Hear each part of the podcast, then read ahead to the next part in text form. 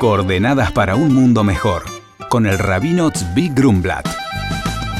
El programa de hoy es en honor al bebé Yosef Baruch Ben Hana Matzal Wengrower por su Brit Milá el último miércoles. A partir del segundo día de la fiesta de Pesach, la semana pasada, contamos cada día un día durante 49 días. Esto se llama la cuenta del Homer. El día 50 es el día de la fiesta de la entrega de la Torá, Shavuot. Salida de Egipto es la libertad. Entrega de la Torá es la ley. Los dos están conectados. Llegamos de Pesach a Shavuot contando los días. Están conectados porque no hay libertad si no hay ley. No hay libertad física si no hay libertad espiritual. Y libertad espiritual implica parámetros claros de conducta para que el hombre pueda desarrollarse sanamente. Estos parámetros deben provenir de una entidad superior al propio hombre. El hombre no puede ser juez y parte. Si así lo fuera, mueve la ley por donde le conviene y cuando le conviene. Los parámetros éticos y morales deben entonces provenir de una autoridad superior al hombre, Dios. De ahí los siete mandatos universales de los hijos de Noé, que fueron dados por el Creador a todos los seres humanos en el monte Sinaí. Estos siete preceptos, mandatos, leyes, son sencillos, claros. No robar, no matar, no cometer adulterio ni incesto, respetar la vida animal, no blasfemar, practicar la justicia social, no hacer idolatría y creer en Dios, y poseer un sistema judicial.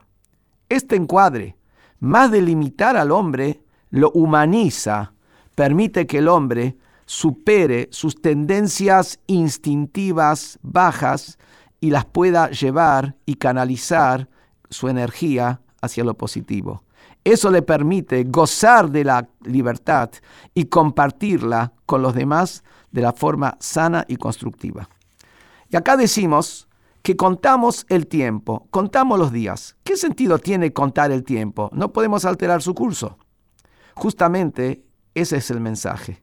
El tiempo no puede ser alterado, pero sí uno puede apropiarse de él. ¿Qué quiere decir? El tiempo que se llenó con contenido, con cosas que vale, se convierte en tiempo adquirido por uno. Tiempo perdido sin sentido pasó y de eso no quedó nada.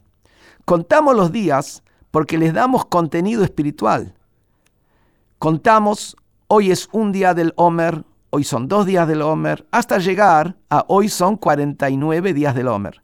No decimos hoy es el primero, hoy es el segundo, hoy es el cuadragésimo noveno. Si diríamos así, significaría que tenemos solamente ese día, el primero, el segundo o el cuadragésimo noveno.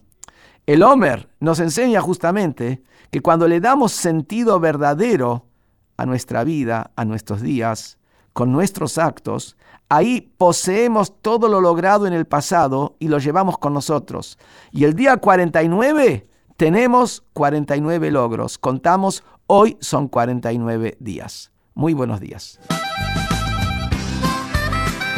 Bueno, vamos a recibir las inquietudes de los oyentes. El mensaje de Luciana, de la provincia de Formosa, nos dice, quisiera pedirle su consejo para volver a tener control sobre mi tiempo. El rabino le responde a Luciana, muchas veces nos permitimos perder el tiempo porque no estamos realmente convencidos que lo que estamos haciendo es importante. La pérdida de tiempo es un síntoma de la falta de autovaloración. Cada ser humano tiene una misión única por la cual vino al mundo y solamente Él la puede llevar a cabo. Tener presente que la vida, la muerte y el universo dependen de las decisiones que tomo en este momento y la manera en que vivo el día de hoy.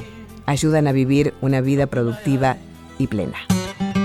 Por consultas al rabino pueden escribirnos a coordenadas.jabad.org.ar. Coordenadas para un mundo mejor con el rabino Zvi Grumblat. Shalom y Shabu Tov.